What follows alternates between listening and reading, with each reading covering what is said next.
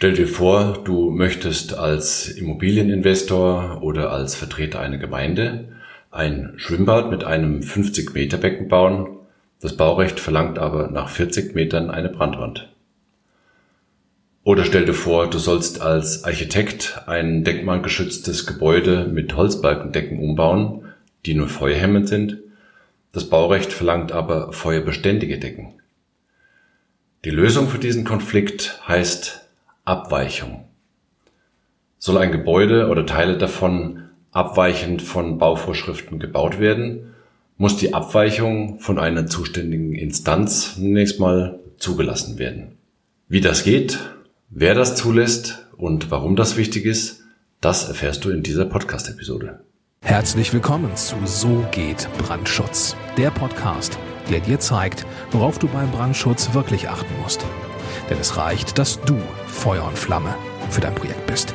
Und hier ist der Mann, der dich vor teuren Schäden bewahren kann. Joachim Müller. Wir leben in einer Welt voller Vorschriften und ich finde, dass insbesondere Deutschland extrem überreguliert ist. Aber trotzdem sind Vorschriften in vielerlei Hinsicht nötig. Und nachdem vor allem die Bauvorschriften meistens aus Schadenserfahrungen entstanden sind, sind diese Vorschriften tatsächlich sehr wichtig.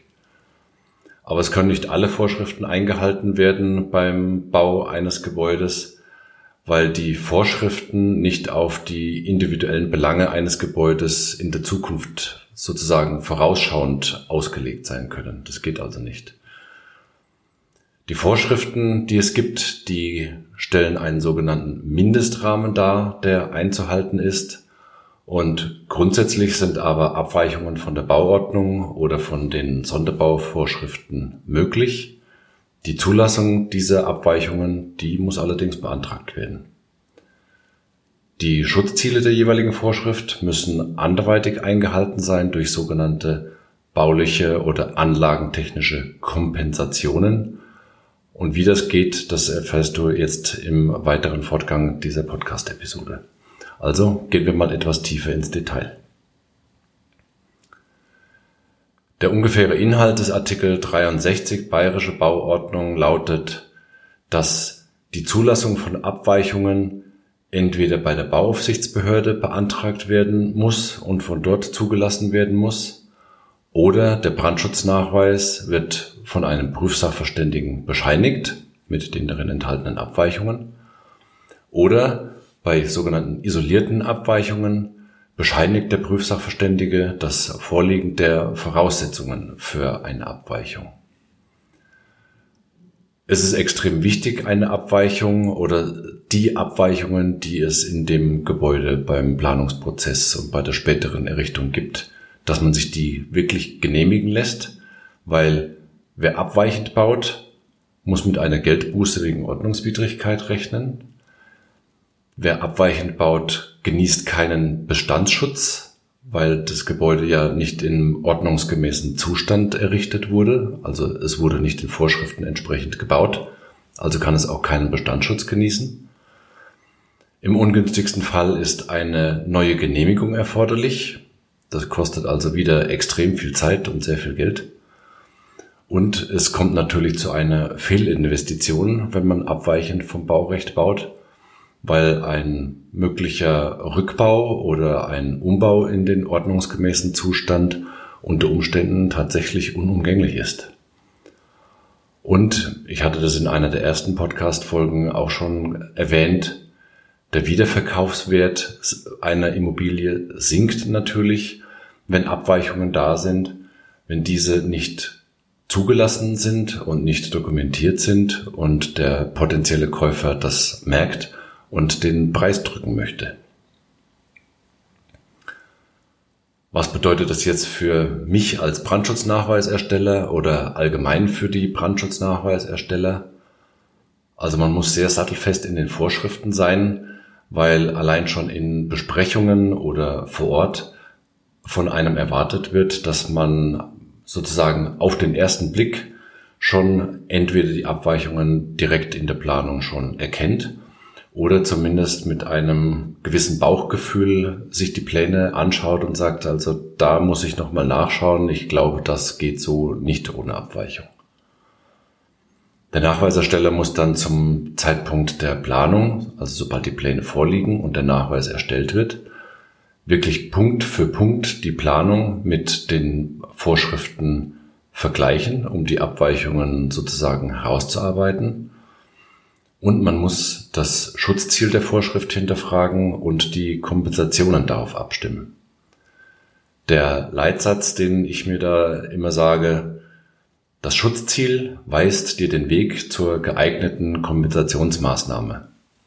Nochmal, das Schutzziel weist dir den Weg zur geeigneten Kompensationsmaßnahme. Ganz wichtig ist mir nochmal darauf hinzuweisen, das Instrument der Abweichung, das ist kein Freibrief. Also nur weil man sich in der Planung was anderes vorgestellt hat und nicht planerisch auf die Bauvorschriften reagieren möchte, heißt es nicht, dass man einfach einen bunten Blumenstrauß an Abweichungen dem Brandschutznachweisersteller aufgibt.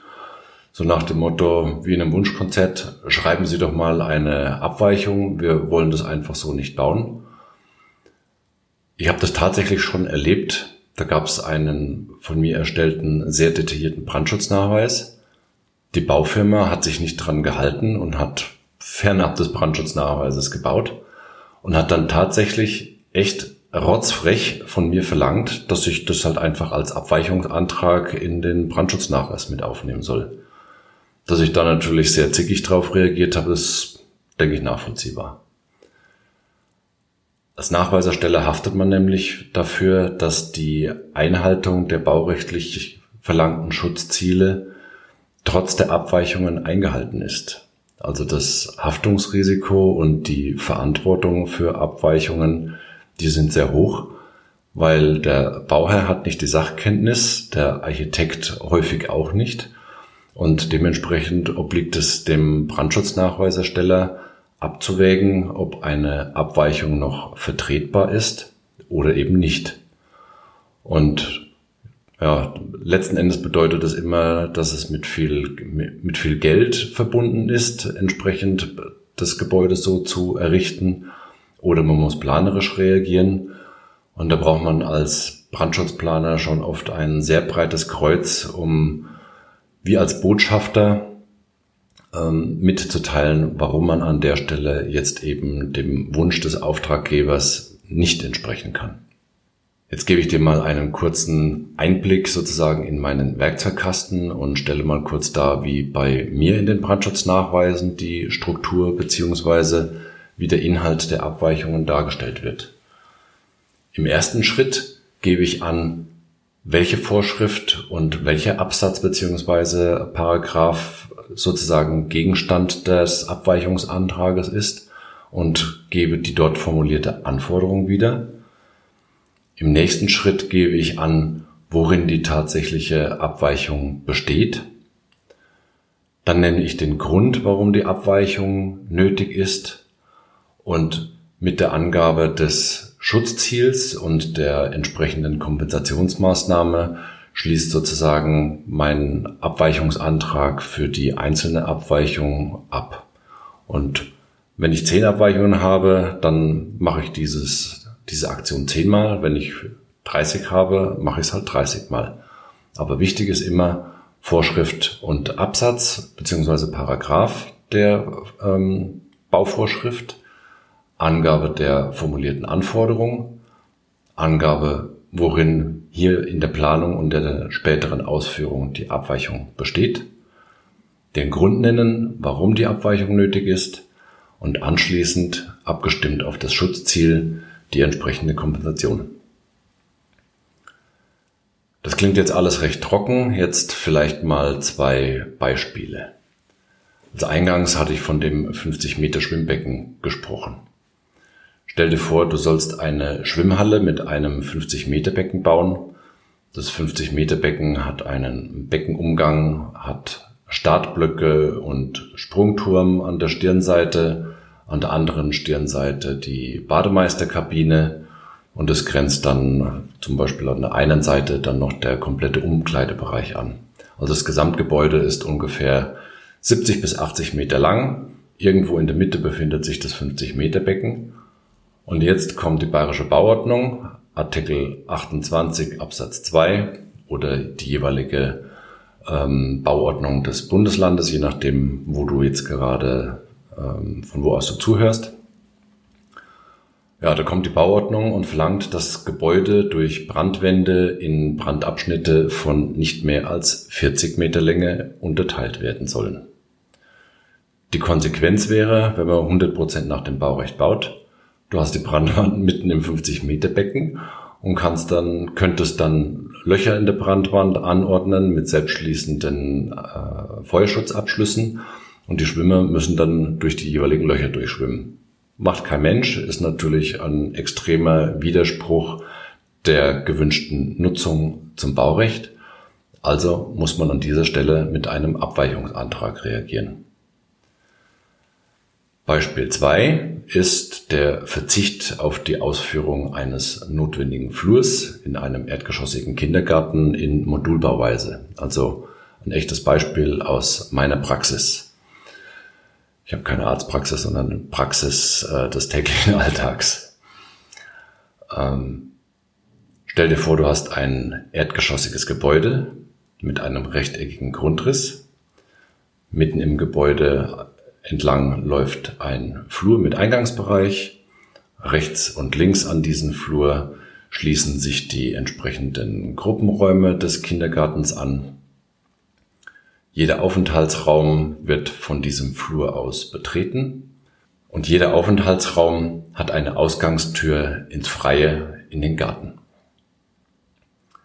Der mittige Flur ist mit entsprechenden Garderoben versehen und als Spielflur ausgeführt, äh, also dass da Bobbycar-Rennen stattfinden können und überall steht Spielzeug rum und wird an den, in den Randbereichen aufbewahrt. Also so wie sich das für einen Kindergarten gehört. Überall ist es bunt und Spielzeug liegt rum, aber Bauvorschrift im Hinblick auf notwendige Flur weit gefehlt. Soll ja nutzungsbedingt auch gar nicht so sein.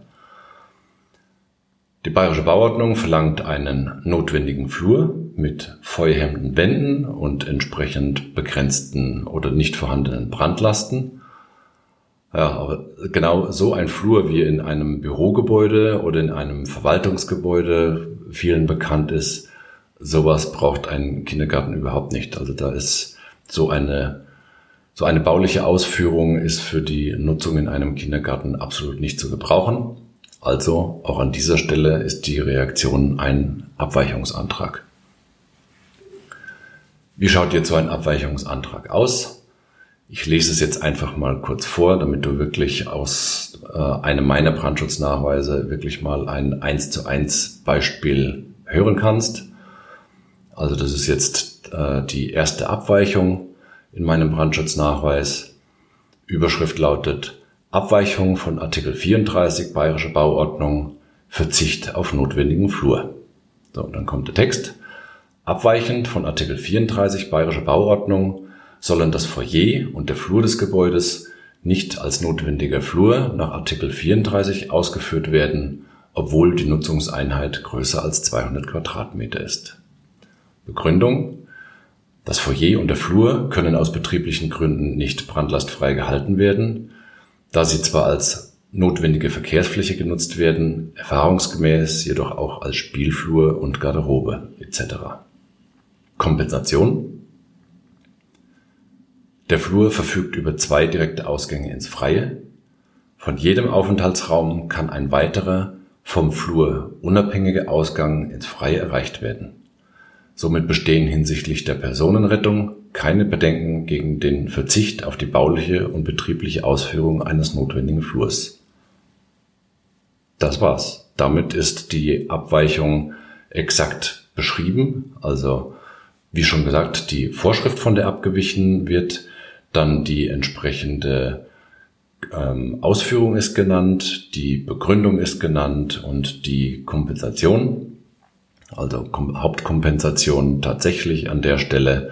Jeder Aufenthaltsraum hat einen vom notwendigen Flur, den es verlangt hätte, aber der nicht da ist, einen von diesem Flur unabhängigen direkten Ausgang ins Freie, also die Rettungswegssituation ist auch ohne die Ausführung eines notwendigen Flurs entsprechend gelöst. Jetzt mein Tipp an dich als Fazit dieser Podcast-Folge zum Umgang mit Abweichungen.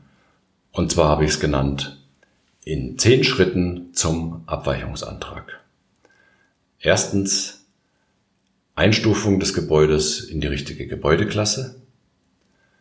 Zweiter Schritt Einstufung des Gebäudes und abwägen, ist es ein Sonderbau, ja oder nein. Aus Schritt eins und zwei ergeben sich dann die Vorschriften, die zu beachten sind. Also dann müssen die Vorschriften sozusagen eingesammelt werden, die anzuwenden sind. Im vierten Schritt Vergleich zwischen Planung und Vorschrift Punkt für Punkt, Schritt für Schritt. Schritt Nummer fünf. Jede Abweichung von brandschutztechnischen Vorschriften wird in den Brandschutznachweis aufgenommen. Schritt Nummer sechs. Das Schutzziel der jeweiligen Vorschrift bezogen auf die jeweilige Abweichung wird hinterfragt. Beachte den Leitsatz das Schutzziel weist dir den Weg zur geeigneten Kompensationsmaßnahme. Nochmal, das Schutzziel weist dir den Weg zur geeigneten Kompensationsmaßnahme. Schritt Nummer 7. Die Kompensation tatsächlich auf das Schutzziel abstimmen, bezogen auf die jeweilige Abweichung. Ja, und dann kommt Schritt Nummer 8, die Unterschrift des Brandschutznachweiserstellers. Schritt Nummer 9, die Unterschrift des Entwurfsverfassers, also des Architekten, weil er ja bestätigen muss, dass er den Brandschutznachweis für die Bauausführung kennt und beachten wird. Und ganz zum Schluss, Schritt Nummer 10, die Unterschrift des Bauherrn, weil der Bauherr beantragt, dass die Abweichung zugelassen wird und niemand anders. Ich denke, dass du mit dieser Podcast-Folge ein gutes Werkzeug an die Hand bekommen hast, um zum einen zu wissen, was eine Abweichung ist, zum anderen zu verstehen, warum das sehr wichtig ist.